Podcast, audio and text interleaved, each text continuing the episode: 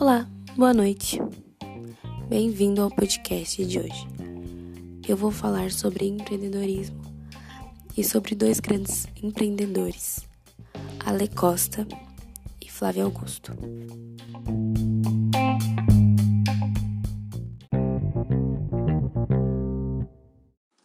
São basicamente dois vídeos, são duas entrevistas com dois grandes empreendedores brasileiros que começaram bem do pouco, como por exemplo Flávio Augusto, que ele pediu um cheque especial de 20 mil para abrir a empresa, arriscando muito, porque ele teria que pagar esses 20 mil depois. Então ele tinha funcionários, ele tinha o cheque para pagar. E para isso ele tinha que ter pelo menos 100 matrículas, porque ele abriu a ISAP, que é aquela é uma escola. E ele conseguiu, até porque ele mesmo disse que ele já vendia, então para ele e o que seria difícil para muitos, para ele foi mais fácil, porque ele já vendia, ele já trabalhava com isso. Então, no primeiro ano de escola, ele conseguiu já 1.500 matrículas. E com três anos de empresa, ele já tinha 24 escolas.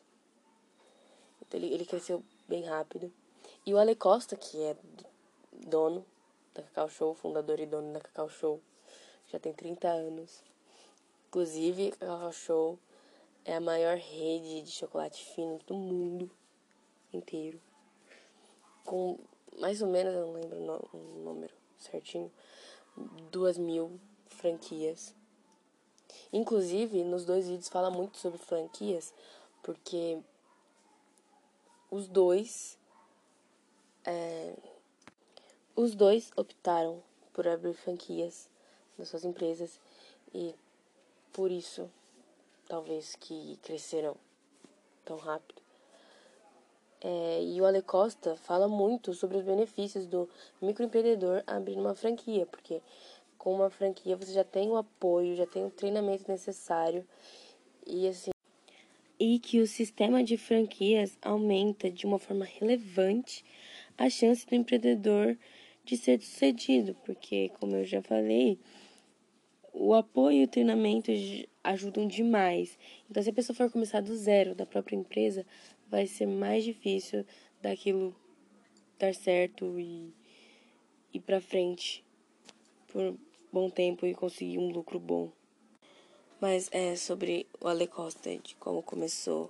Foi que a mãe dele trabalhava já com vendas, trabalhava em vender. É, como essas revistinhas de passar na porta da casa das pessoas. E aí chegou a Páscoa e ele foi ajudar a mãe dele.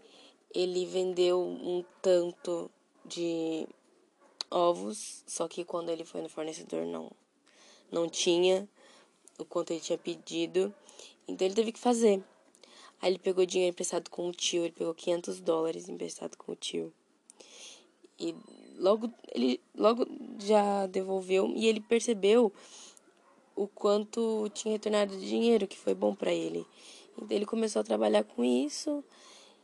E, enfim, isso 30 anos atrás. E agora o show é enorme. E ele também pensa em expandir e colocar em outros lugares. Ele disse que está pesquisando lugares para abrir lojas Cacau Show. Enfim. O Ale fala muito sobre a cultura da empresa, sobre respeito ao funcionário, sobre o comprometimento e como ele trabalha com amor e paixão. Ele falou muito na entrevista de como ele trata os funcionários dele e que ele também não gosta de se comportar como um dono da verdade, que ele dá bastante liberdade as pessoas que trabalham com ele e que isso é muito importante dentro de uma empresa e para ser um bom líder. Eles também falaram dos seus maiores erros e qual é o maior erro que alguém que está crescendo, está abrindo uma empresa, empreendendo, pode cometer. Que no caso é ser arrogante, é querer ser o dono da verdade e acomodação, que isso atrasa muito quem tá querendo crescer nesse meio.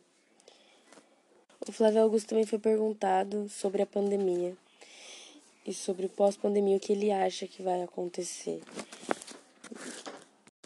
Ele acredita que é, depois de tudo isso que, que tudo isso passar, vão ampliar as nossas possibilidades, mas que não vai acabar com nenhuma loja física, por exemplo, mas que as pessoas elas vão fazer o que elas se sentirem melhores, elas vão ter mais opções de serviço, de quanto elas querem gastar e por aí vai. Também diz que vão existir mais soluções digitais, né? Já que agora, como a gente não está saindo de casa para praticamente nada, as pessoas vão procurar na internet e vão e, tanto com bancos, tem como fazer as compras no, merc no mercado digital, etc.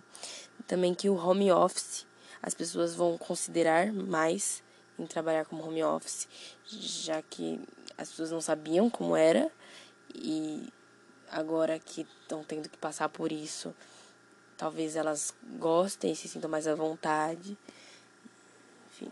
Bem, é isso. Eu espero que eu tenha passado um pouco sobre os vídeos e que inclusive são bem legais e apesar de serem grandes, são bem tranquilos de assistir, não são cansativos nem nada. E tá chegando ao fim. Um abraço para quem assistiu e tchau.